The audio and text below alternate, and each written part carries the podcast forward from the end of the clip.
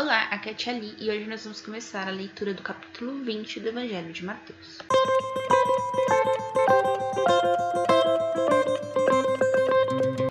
Bem-vindos aos Novenáticos Kids e hoje nós vamos começar a leitura do capítulo 20 do Evangelho de Mateus. Estamos unidos em nome do Pai, do Filho e do Espírito Santo. Amém. Santo anjo do Senhor, meu zeloso guardador, se a ti me confiastes a piedade divina, sempre me rege, guarde, governe e ilumine. Amém. Estivemos unidos em nome do Pai, do Filho e do Espírito Santo. Amém. Parábola dos operários da vinha. Para quem não sabe, vinha é a plantação de uvas, né, que são destinadas a produzir o vinho. Bom, então vamos começar. Com efeito, o reino dos céus é semelhante a um pai de família, que saiu ao romper da manhã a fim de contratar operários para sua vinha.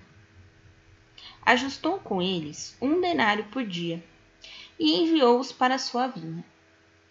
Cerca da terceira hora, isso devia ser umas nove horas da manhã, saiu ainda e viu alguns que estavam na praça sem fazer nada. Disse-lhes: Ide também vós para minha vinha, e vos darei o justo salário.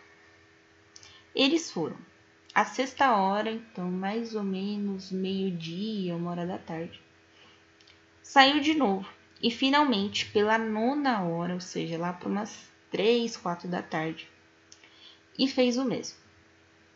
Finalmente pela undécima hora, ou seja, lá pelas seis da tarde, né, já quase acabando né, o dia produtivo, encontrou ainda outros na praça e perguntou-lhes por que estáis todo dia sem fazer nada?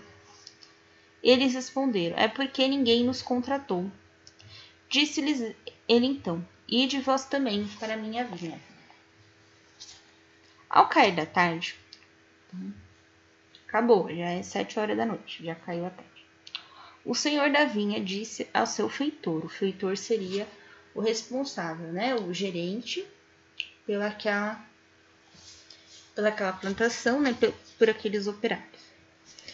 O Senhor disse ao seu feitor: Chama os operários e paga-lhes, começando pelos últimos até os primeiros. Vieram aqueles da última hora, né? E receberam cada qual um denário. Chegando por sua vez os primeiros, então aqueles começaram lá às seis, sete horas da manhã. Chegando os primeiros, julgavam que haviam de receber mais, mas só receberam cada qual um denário. Ao receberem, murmuravam contra o pai de família, né, contra o dono da vinha.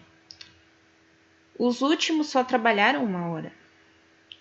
E deste-lhes tanto como a nós que suportamos o peso do dia e do calor. O Senhor, porém, observou a um deles: Meu amigo, não te faço injustiça. Não contrataste comigo um denário? Toma o que é teu e vai-te. Eu quero dar a este último tanto quanto a ti. Ou não me é permitido fazer dos meus bens o que me apraz? Porventura vês com maus olhos que eu seja bom? Assim, pois, os últimos serão os primeiros, os primeiros serão os últimos. Muitos serão chamados, mas poucos os escolhidos. Então, muito bem. Então, o que, que essa parábola vem dizer para a gente, né? Que quando Deus nos chama para o reino dos céus, ele pode chamar a qualquer momento, no começo da nossa vida ou lá no final. Mas o que Deus nos promete é sempre o reino dos céus, nem mais nem menos. Então, nós, né, seguindo o Senhor a vida inteira ou só nos últimos momentos da vida, a gente vai receber o reino dos céus. Isso é igual para todo mundo. Deus não promete mais nem menos para nenhum dos seus filhos, porque todos nós, né, a partir do momento que Jesus se torna homem e se salva por nós na morte de cruz, nós todos passamos a ser irmãos de Jesus, filhos de Deus e herdeiros do reino dos céus. Tati ali, mas Tudo bem. Então agora eu vou ser igual os caras da última hora. Eu vou pegar, aproveitar aí a vida. E aí quando chegar lá na última hora, eu me converto, né? E sigo a Deus, certo, Tchelle? Não. Sabe por quê? Você sabe quando será a última hora? Você sabe quando Deus chegará? Será que você já não está na última hora? Nós não sabemos quando Deus chegará. Né? Tem uma outra passagem, agora eu não vou lembrar. Eu nunca sei capítulo, versículo, livro, confundo tudo. Mas tem uma passagem que Jesus fala assim: Sejais vigilantes, pois não sabeis a hora que eu voltarei. Então a gente tem que se manter em constante vigilância de oração, né? De preservação da nossa alma contra os pecados, né? Tentar evitar pecar o máximo possível, para que na hora que Jesus chegar, nós possamos estar prontos para entrar no reino dos céus. Então, como nós não sabemos que hora ele chegará, agora pode ser a última hora. Já pensou nisso? Então, mesmo que, vamos supor que Jesus volte daqui a 100 anos. Por eu ter passado 100 anos com Jesus, 100 anos esperando por Jesus, não significa que eu vou receber mais ou menos no reino dos céus do que aquele que esperou, sei lá, dois minutos.